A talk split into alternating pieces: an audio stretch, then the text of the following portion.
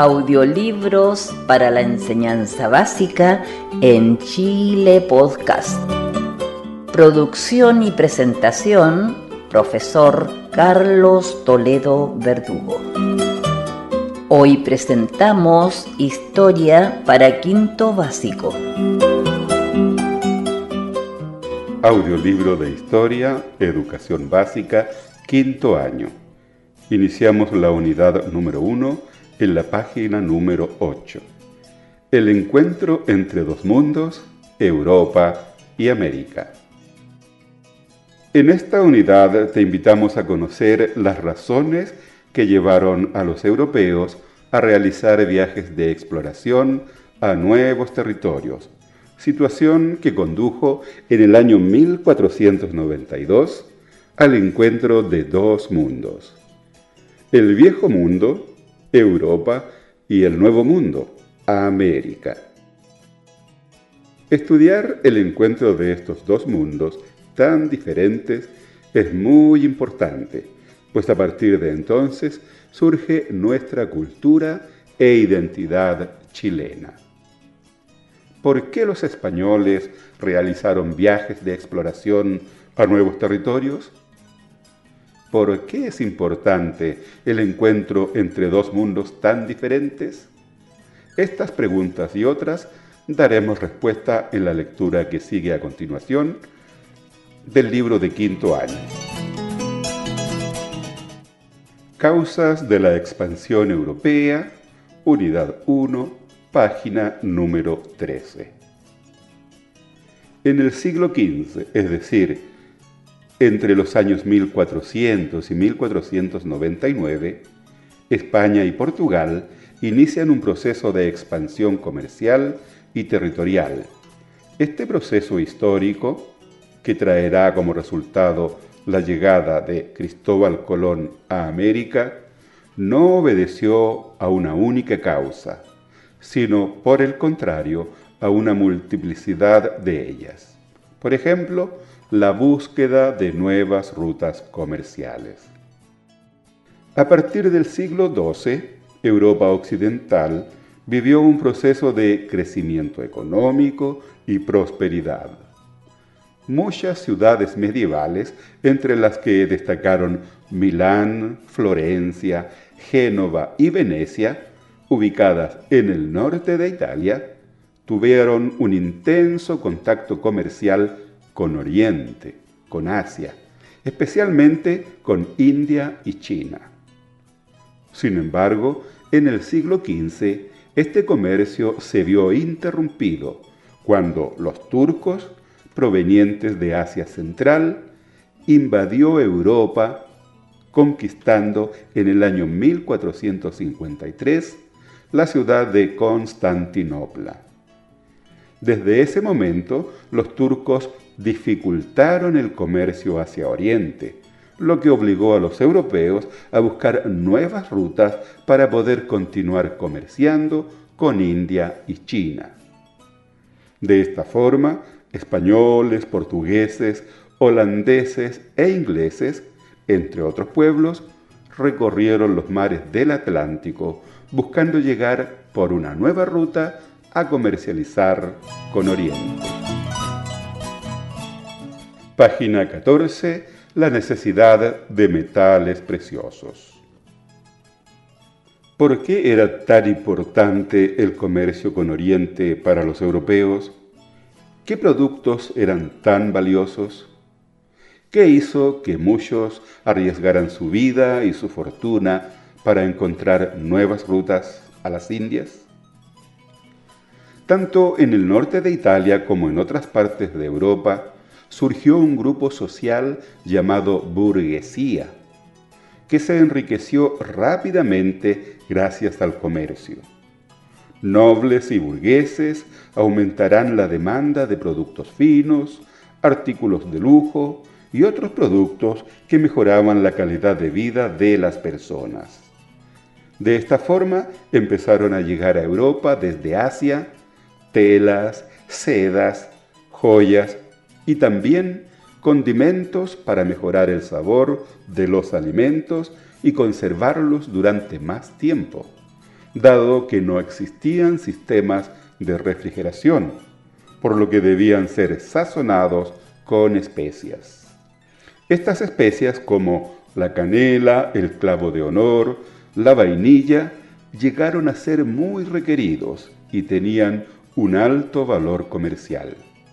Sin embargo, los productos más deseados eran los metales preciosos como el oro o la plata. Una economía que crecía y se expandía como la europea necesitaba de metales preciosos para elaborar monedas y así facilitar el intercambio de productos, pagar salarios, deudas y compromisos y así continuar creciendo. Fue así que la llegada de españoles y portugueses a América y la posterior conquista del continente les permitió disponer de tales metales. El oro y la plata de América viajaron entonces hasta Europa, lo cual permitió que países como Inglaterra, Holanda y Francia se enriquecieran aún más. Página 15.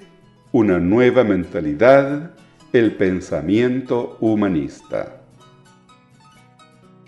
Poco antes de la llegada de españoles y portugueses a América, en el siglo XIV surgió en Italia un importante movimiento cultural llamado humanismo.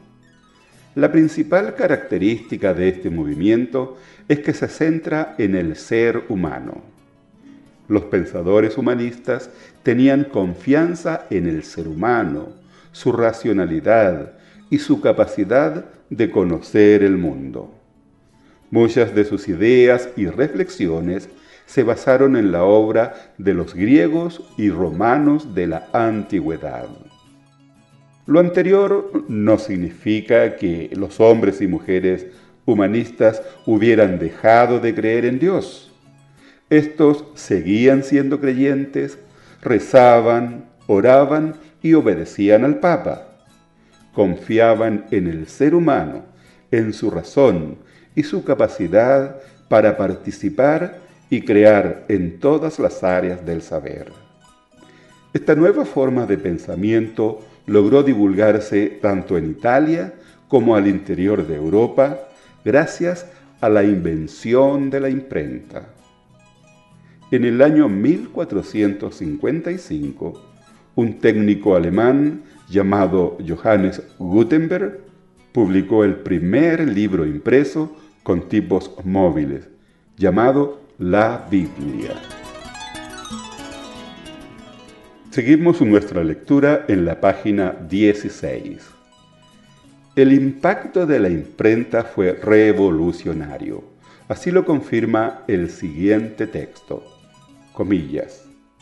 Antes de la invención de la imprenta, solo las bibliotecas más grandes contaban con unos 600 volúmenes a lo sumo, y el número total de libros en toda Europa no llegaba a los 100.000. En el año 1500, 45 años después de la aparición del libro impreso, se calcula que la cifra total llegaba a los 9 millones. Esto lo informa Johnson Paul en el libro El Renacimiento. El humanismo será entonces una invitación para que los seres humanos del siglo XV desarrollen todos sus talentos y capacidades. La inteligencia y la sabiduría era un regalo que Dios hizo a los hombres y mujeres y debían ser aprovechados.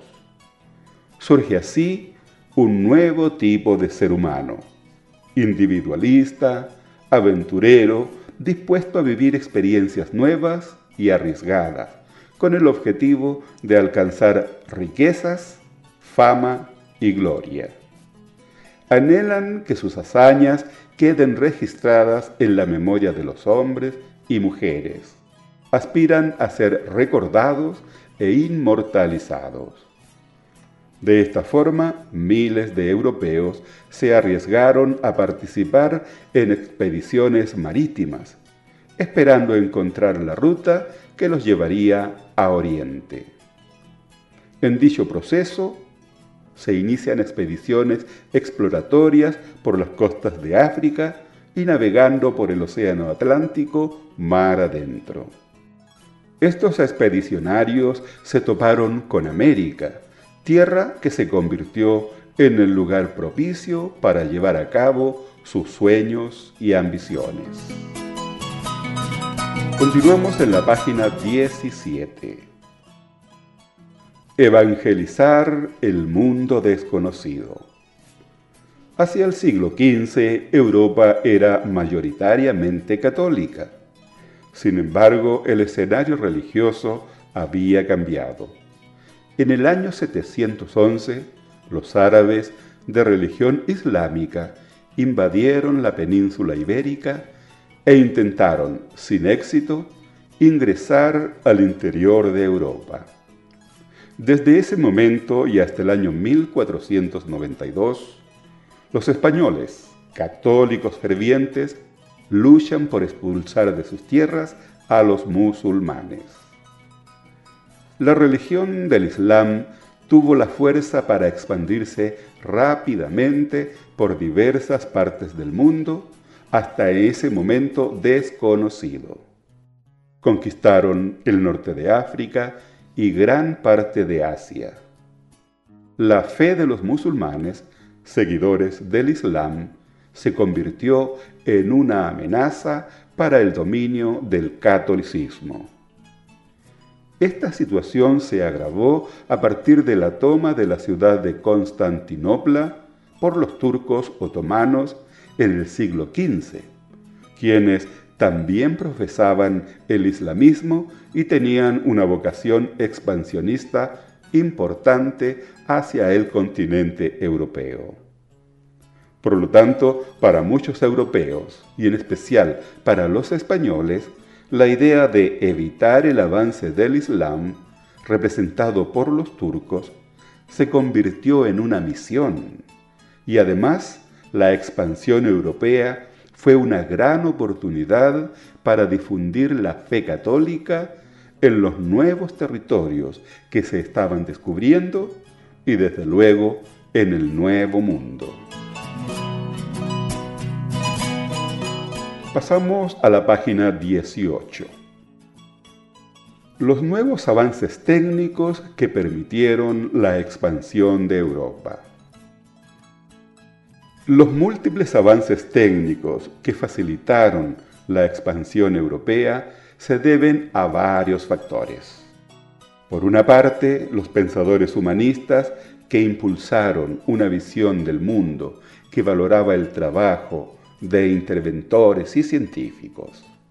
Uno de ellos fue Nicolás Copérnico, quien a mediados del siglo XV da a conocer su teoría heliocéntrica.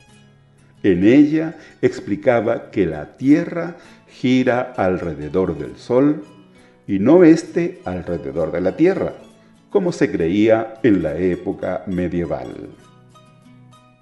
Otro aspecto fue el ambiente favorable a la investigación científica y a la innovación técnica, propio de la época, ya que posibilitó el desarrollo de una serie de descubrimientos y avances tecnológicos que permitieron mejorar las técnicas de navegación e hicieron posible realizar largos viajes por mar. Otro aspecto fue el desarrollo del comercio a largas distancias. Puso en contacto a la civilización occidental con Oriente y con el norte de África, de modo que los europeos pudieron conocer nuevas técnicas de navegación que pronto incorporaron a sus embarcaciones. Los navegantes también cumplieron un papel importante en impulsar los avances en la navegación. En Portugal, por ejemplo, un miembro de la corona real, el príncipe regente Enrique, apodado el Navegante, promovió desde las primeras décadas del siglo XV el estudio de los asuntos marítimos, para lo cual fundó una escuela para estudios astronómicos, geográficos y marítimos.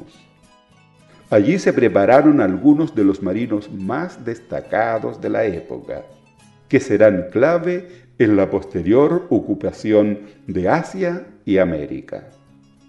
¿Cuáles fueron estos avances técnicos en materia de navegación? Los avances técnicos en materia de navegación que permitieron la navegación a distancia en alta mar fueron la brújula, el sectante, el astrolabio, la carabela y la vela latina. Pasamos a la página 19. ¿Cuáles fueron estos avances en materia de navegación? Ya lo hemos dicho. La brújula es un instrumento de origen chino que llegó a Europa a través de los árabes. Permite fijar la orientación de la nave teniendo como puntos de referencia el norte o el sur. Este avance fue de gran utilidad, ya que antes de la brújula las embarcaciones se guiaban siguiendo las estrellas, lo cual era absolutamente impreciso. El astrolabio es un instrumento de origen aparentemente griego, destinado a definir la posición de los astros, conocer la hora y establecer la latitud aproximada. La carabela se habrían diseñado en Sagres, son embarcaciones que utilizan la vela cuadrada y además la vela latina, que permitía mayor maniobrabilidad. Es así que, a diferencia de la galera de la Edad Media, aprovechaban la fuerza de los vientos para desplazarse por los océanos a mayor velocidad. La vela latina de origen árabe, aparece en Europa hacia el siglo IX. Fue un avance que permitió una navegación más veloz e hizo eficiente la ocupación de los espacios. Seguimos la lectura en la página 20. ¿Qué consecuencias provocaron estos avances en navegación? En primer lugar, la navegación se hace más segura. Las naves transitan los océanos con instrumentos que les facilitan la ubicación y se reduce así el número de embarcaciones perdidas o rotas. En segundo lugar, los navegantes se atreven a emprender viajes a lugares más lejanos y con esto comienza a desaparecer una serie de mitos respecto al comportamiento de los océanos. Además, se confirma a través de la navegación que la Tierra es redonda y no plana, como se pensaba en aquella época. Y en tercer lugar, las mejoras en la navegación reducen las distancias y permiten que las embarcaciones demoren menos tiempo en llegar a sus destinos. Esto era importante porque su tamaño no permitía almacenar alimentos y enseres para un periodo muy largo. Página 21. Ampliación del mundo conocido. La expedición de Cristóbal Colón, que arribó a América el 12 de octubre de 1492, cambió de manera definitiva la visión que los europeos tenían de sí mismos y despertó el interés por realizar muchas otras expediciones que exploraron los más recónditos y distantes lugares del mundo. El mundo conocido ya no se limitaría al que se aventuraban los comerciantes y viajeros del siglo XV, Europa, Asia y norte de África. El viejo mundo se abría a nuevos horizontes y a través del Océano Atlántico se preparaba para la conquista e integración con un nuevo mundo, es decir, con América. Ese fue el comienzo de un largo proceso de conquista, ocupación y dominación del continente americano por parte de los españoles. En los años que siguieron, otros estados europeos como Portugal, Inglaterra y Francia se establecieron en diversos sitios del continente.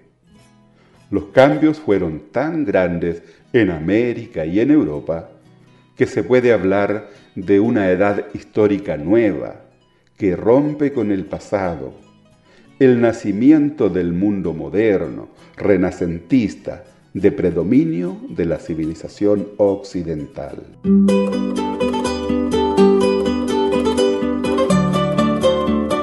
Esto fue Audiolibros para la Enseñanza Básica en Chile Podcast.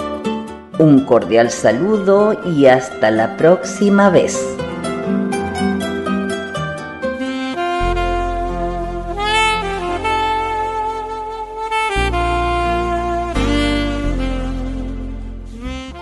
Ahora en Chile Podcast, un importante mensaje de la palabra de Dios.